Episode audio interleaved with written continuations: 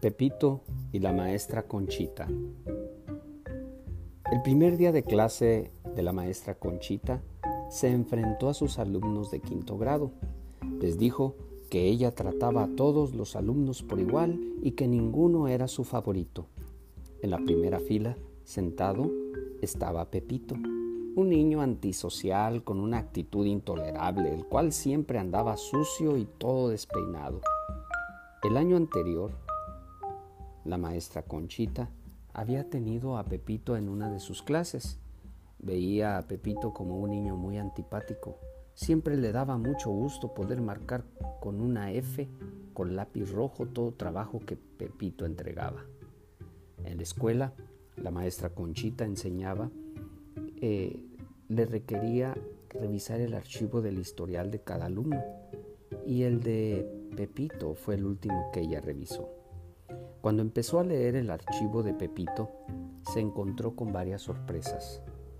La maestra de primer grado había escrito, Pepito es un niño muy brillante y muy amigable. Siempre tiene una sonrisa en sus labios, hace un trabajo a tiempo y tiene muy buenos modales. Es un placer tenerlo en mi clase.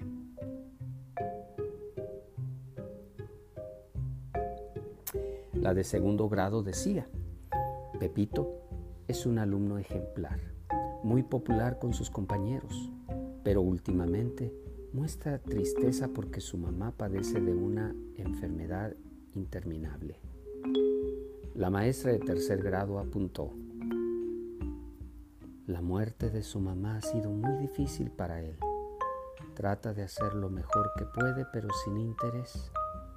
Tampoco el papá muestra algún interés en la educación de Pepito. Si no se toman pasos serios, esto va a afectar la vida de Pepito.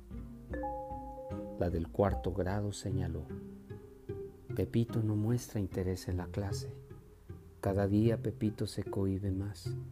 No tiene casi amistades y muchas veces duerme en clase. Después de leer esto, la maestra Conchita sintió vergüenza por haber juzgado a Pepito sin saber las razones de su actitud. Se sintió peor cuando todos sus alumnos le entregaron regalos de Navidad envueltos en fino papel, con excepción del regalo de Pepito, que estaba envuelto en un cartucho de la tienda. La maestra Conchita abrió todos los regalos y cuando abrió el de Pepito, todos los alumnos se reían al ver lo que se encontraba dentro. En el cartucho había una botella con un cuarto de perfume y un brazalete al cual le faltaban algunas de las piedras preciosas. Para suprimir las risas de sus alumnos, ella se puso inmediatamente aquel brazalete y se echó un poco del perfume en cada muñeca. Ese día, Pepito se quedó después de la clase y le dijo a la maestra, Maestra Conchita, hoy usted huele como mi mamá.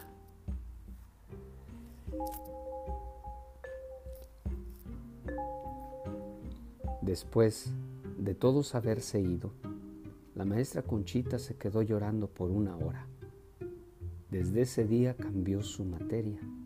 En vez de enseñar lectura, escritura y aritmética, escogió enseñar a los niños. Em empezó a ponerle más atención a Pepito. Notaba que mientras más ánimos le daba a Pepito, más entusiasmado reaccionaba. Al final del año, Pepito se convirtió en el más inteligente de la clase y a pesar de que doña Tomasa había dicho el primer día de clase que todos los alumnos iban a ser tratados por igual, Pepito era su preferido.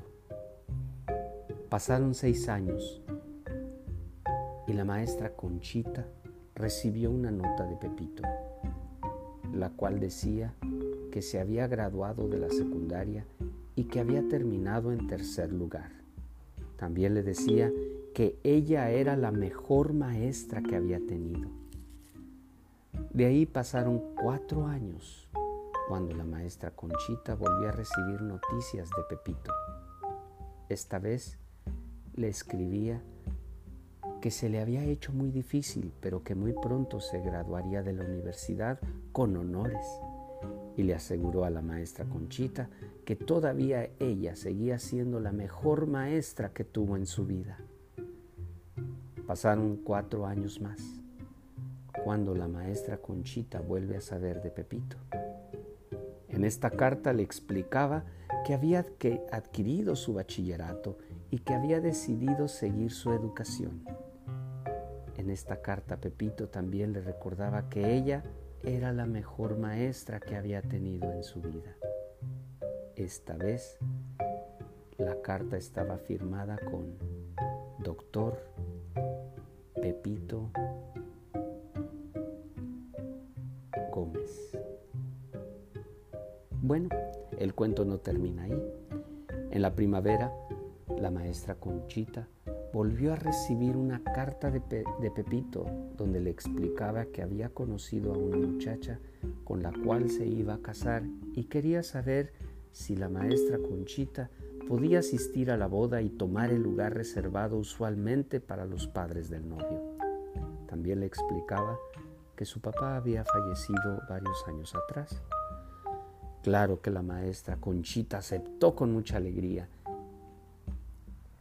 Llegó el día de la boda.